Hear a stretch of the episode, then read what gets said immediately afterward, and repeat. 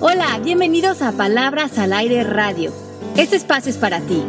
Soy Alejandra Llamas. Comenzamos.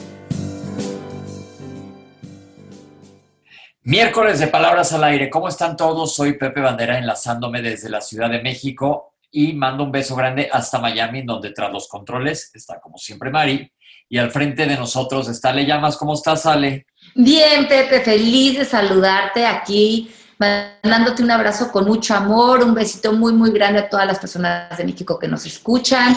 Muy contenta de saludarte este miércoles, como que mandando súper buena energía a todo el planeta. Un miércoles más, como nos gusta que digas. Un miércoles más, tú y yo prendiendo nuestra, nuestra vela, como dices, Pepe. Sí. Me encanta eso que dices, es cada quien tiene que prender su velita, tú y yo prendemos la vela todos los miércoles juntos y qué rico todas las personas que con esa misma intención nos acompañan y estamos haciendo esta conversación de bienestar. Esta fogatita prendiendo sus velas, acuérdense que de una sola vela, yo siempre, ahora voy a hacer una analogía, cuando vas a un cumpleaños y cada vez cumples más y más años como yo, vez hicieron un cumpleaños con, todos mis, con todas las, este, las velas por cada año y como todo el mundo toma una vela y de una sola empieza a prender todas las demás. ¿Qué tal? Porque es que es impresionante el poder de la energía. Claro, y ese, ese pastel acabó siendo un pastel muy de cera, pero lo pude soplar en una sola soplada. Bueno, pero viste la cantidad de energía que te dio cuando viste toda esa luz. Exacto, pues eso es lo que queremos hacer aquí con todos en Palabras al Aire y qué bueno que cada vez se una más gente a esta comunidad. Y tenemos un tema que nos va a confrontar un poco porque eh, se trata de ver qué vemos en ese espejo. ¿Qué, cuéntanos, Ale, ¿cómo preparaste este tema? ¿De qué se trata? Bueno, me gustó mucho porque eh, vi un videito de esto y me recordó muchísimo el trabajo de Byron Katie, el programa de hoy, La Ley del Espejo, lo que te choca, te checa.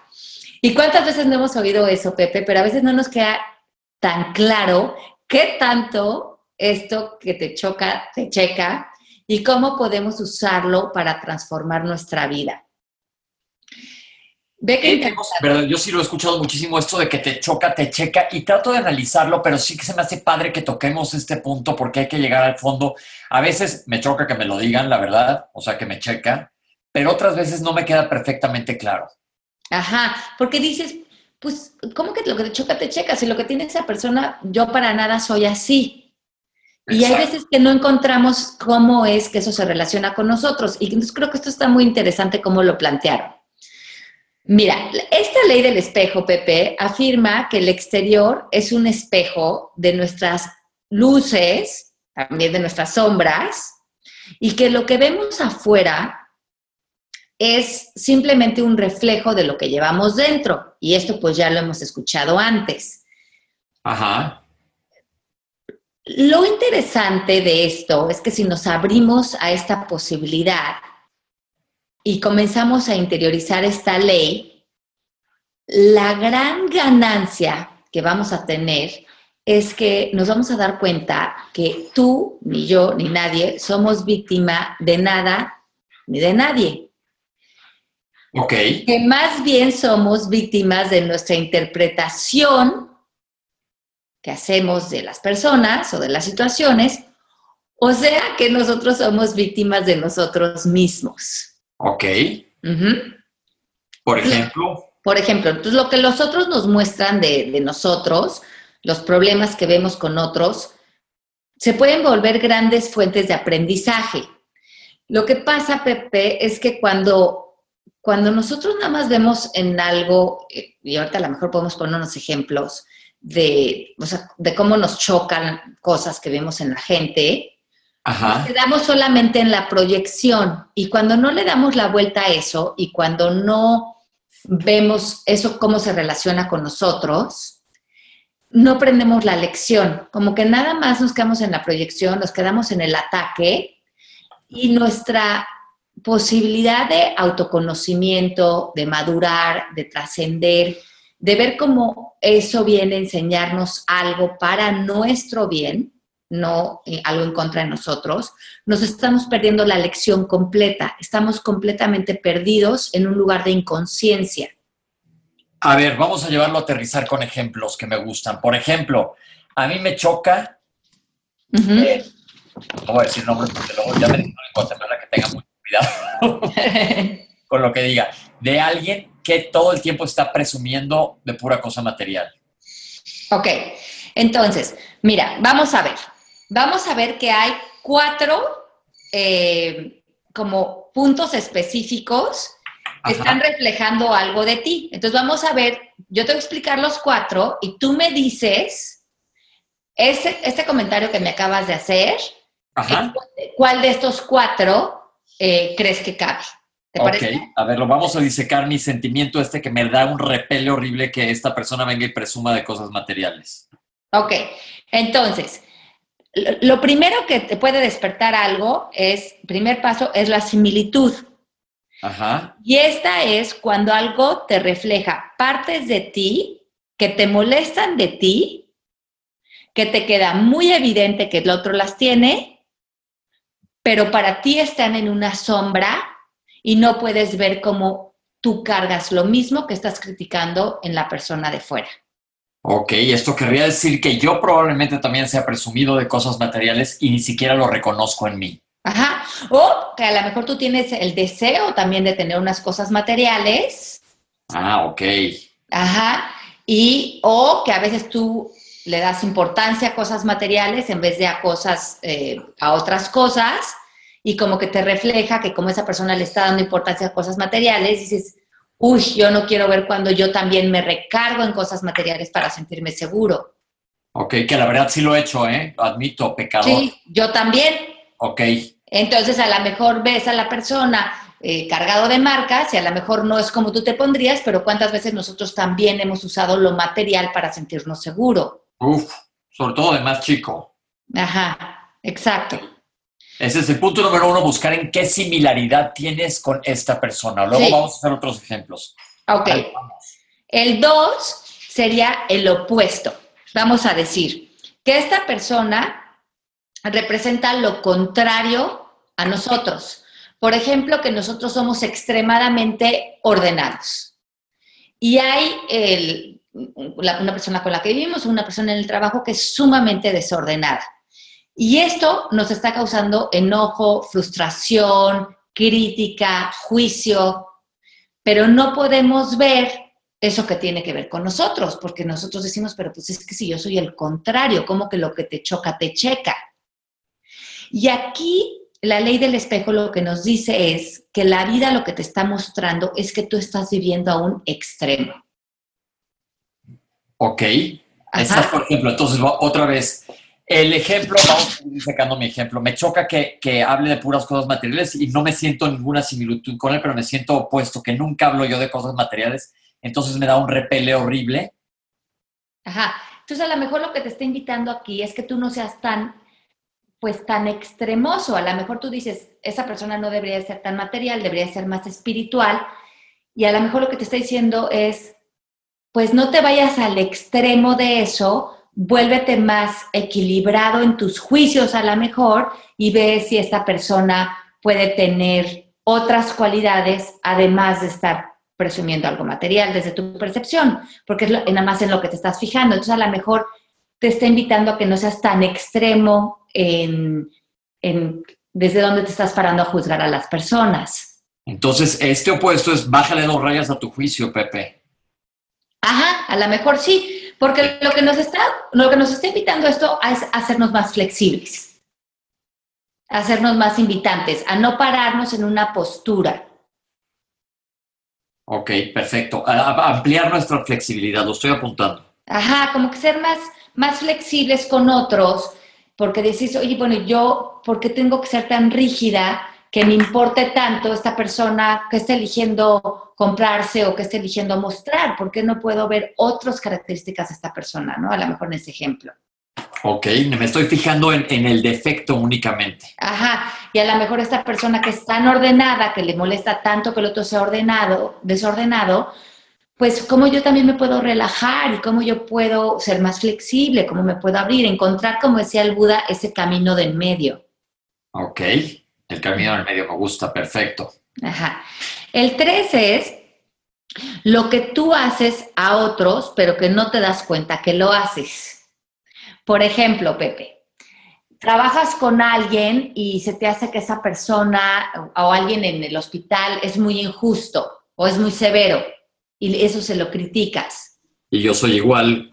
Y a lo mejor no con esa persona uno en el hospital, pero a lo mejor somos así con nuestros papás o, con alguien en nuestra casa o, somos muy severos en nuestros juicios o injustos en la manera en que estamos, eh, no sé, relacionándonos frente a cualquier situación, que a lo mejor no es esa en donde estamos viendo esto, pero hay otras áreas de nuestra vida donde estamos siendo similares o parecidos.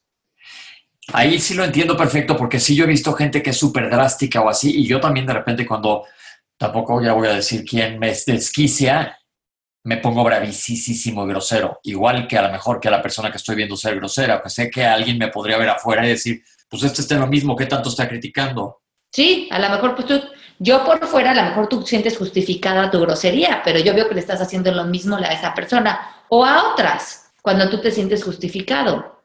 Ok, perfecto.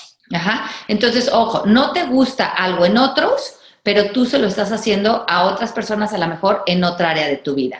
Cuando amplias tu visión, te das cuenta de que ese comportamiento también vive en ti. Ok. Ajá. Y la cuatro es que vivimos y está, uff, qué común es el, el coaching, que tenemos expectativas fuera de la realidad o idealizadas frente a otras personas. Y en ajá, entonces en, en este caso no aceptamos a las otras personas papás, hermanos, compañeros de trabajo, hijos, porque nuestras expectativas están bloqueando nuestras relaciones. Pensamos que nuestros papás deberían de ser mejor o diferentes, pensamos que nuestros hijos deberían de ser mejor o diferentes, pensamos que nuestros amigos deberían de cambiar ciertas características, pero no nos estamos dando cuenta que esto lo único que hace es ponernos a nosotros en una posición de soberbia por creernos más, mejor, por sentir que tenemos que controlar las relaciones y al no recibirlas tal y como son, eh, no nos estamos relacionando con otros y esa persona nos viene a como enseñar a través de sus actitudes o de sus defectos que nosotros no estamos viviendo la vida con humildad. Ok, yo siempre comento, y es un dicho que se ha dicho hace mucho tiempo, que de expectativas está pavimentado el camino del infierno. Pero del infierno no que te lleve directamente al infierno, sino del infierno personal. Porque está en el ámbito de, la persona, de otra persona y no en el tuyo.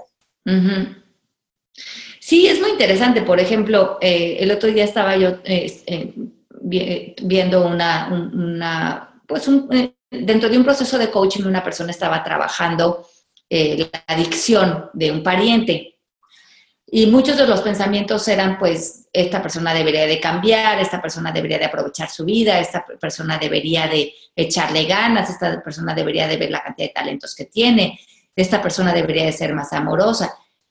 Y cómo, cómo esta persona que quería tanto a la persona que estaba juzgando, bueno, que ella no se da cuenta que la estaba juzgando, porque estaba viviendo, viniendo desde una idea de, pues todos estos pensamientos son porque la quiero, porque quiero lo mejor para ella o para él.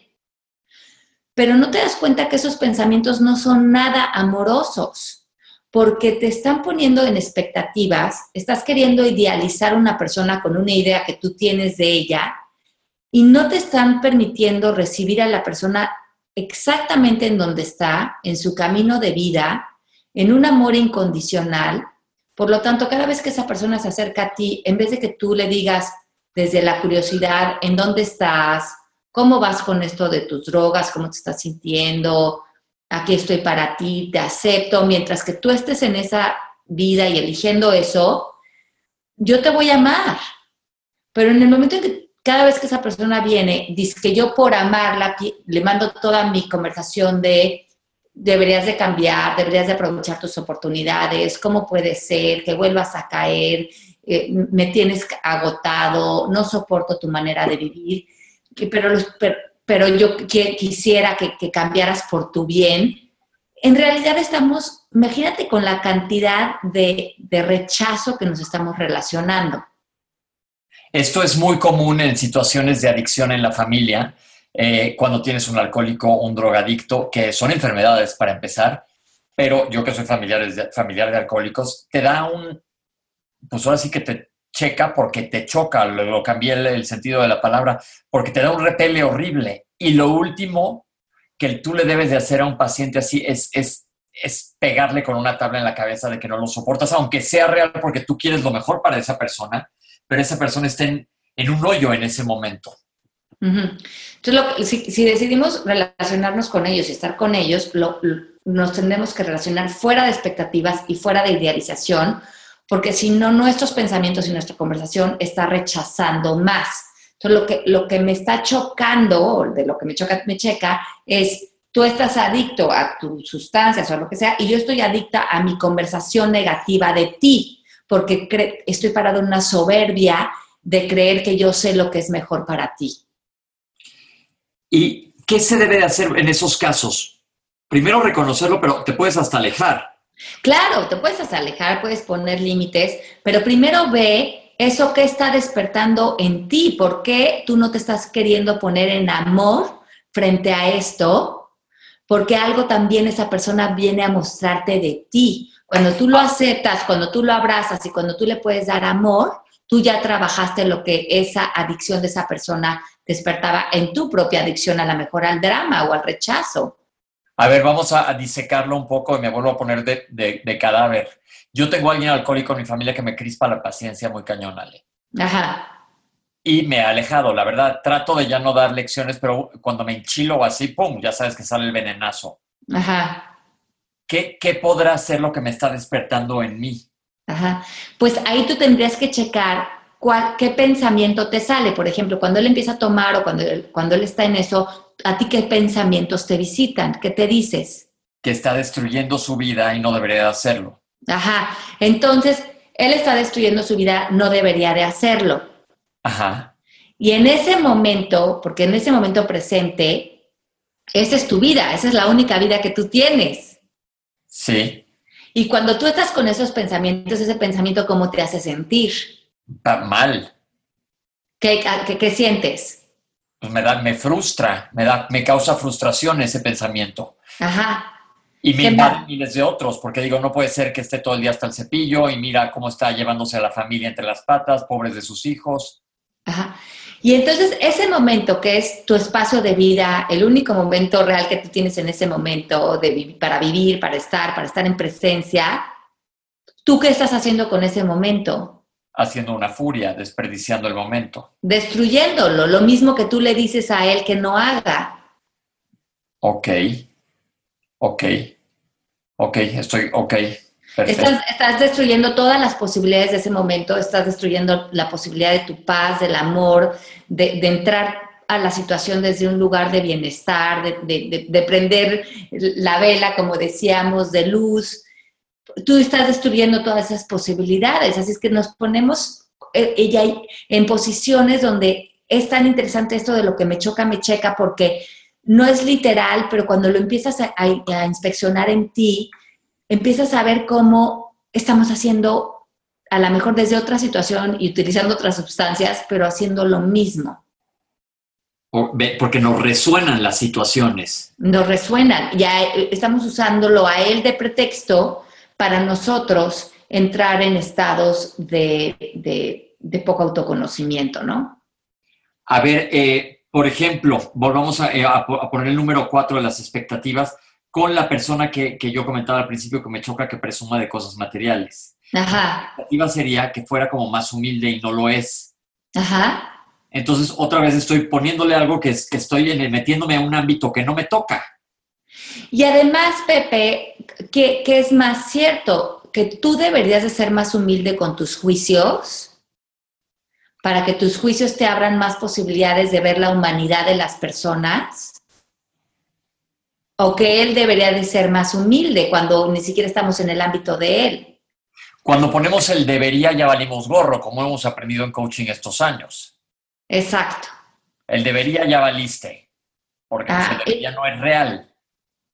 Exacto. Y si nosotros no estamos viendo lo que todas estas personas que, como decimos en coaching, son nuestros maestros, vienen a enseñarnos. De estos cuatro incisos, estas personas van a seguir apareciendo porque en realidad no son ellos los, los que están apareciendo en nuestra vida.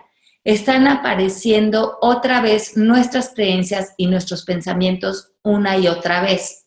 O sea, lo que quiere decir que estamos apareciendo nosotros y nuestro espejo una y otra vez y no estamos pudiendo ver que ellos no tienen el poder de hacernos sentir de, ninguna manera, ellos no tienen el poder de hacernos enojar, ellos no tienen el poder de frustrarnos, ellos no tienen el poder de nada más que lo que nosotros pensamos acerca de ellos y que en ese momento cuando se queda en proyección nos perdemos de la lección.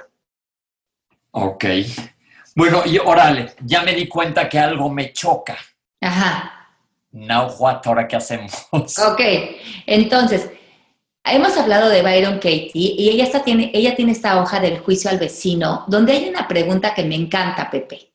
Dice, ¿qué necesito de esta persona o de esta situación para que cambie, que haga, que diga, para que yo sea feliz?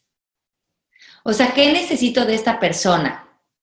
Por ejemplo, Pepe, de cualquier persona que tú estás pensando, ¿qué necesitas que esa persona haga, piense o diga para que tú estés feliz en esa situación?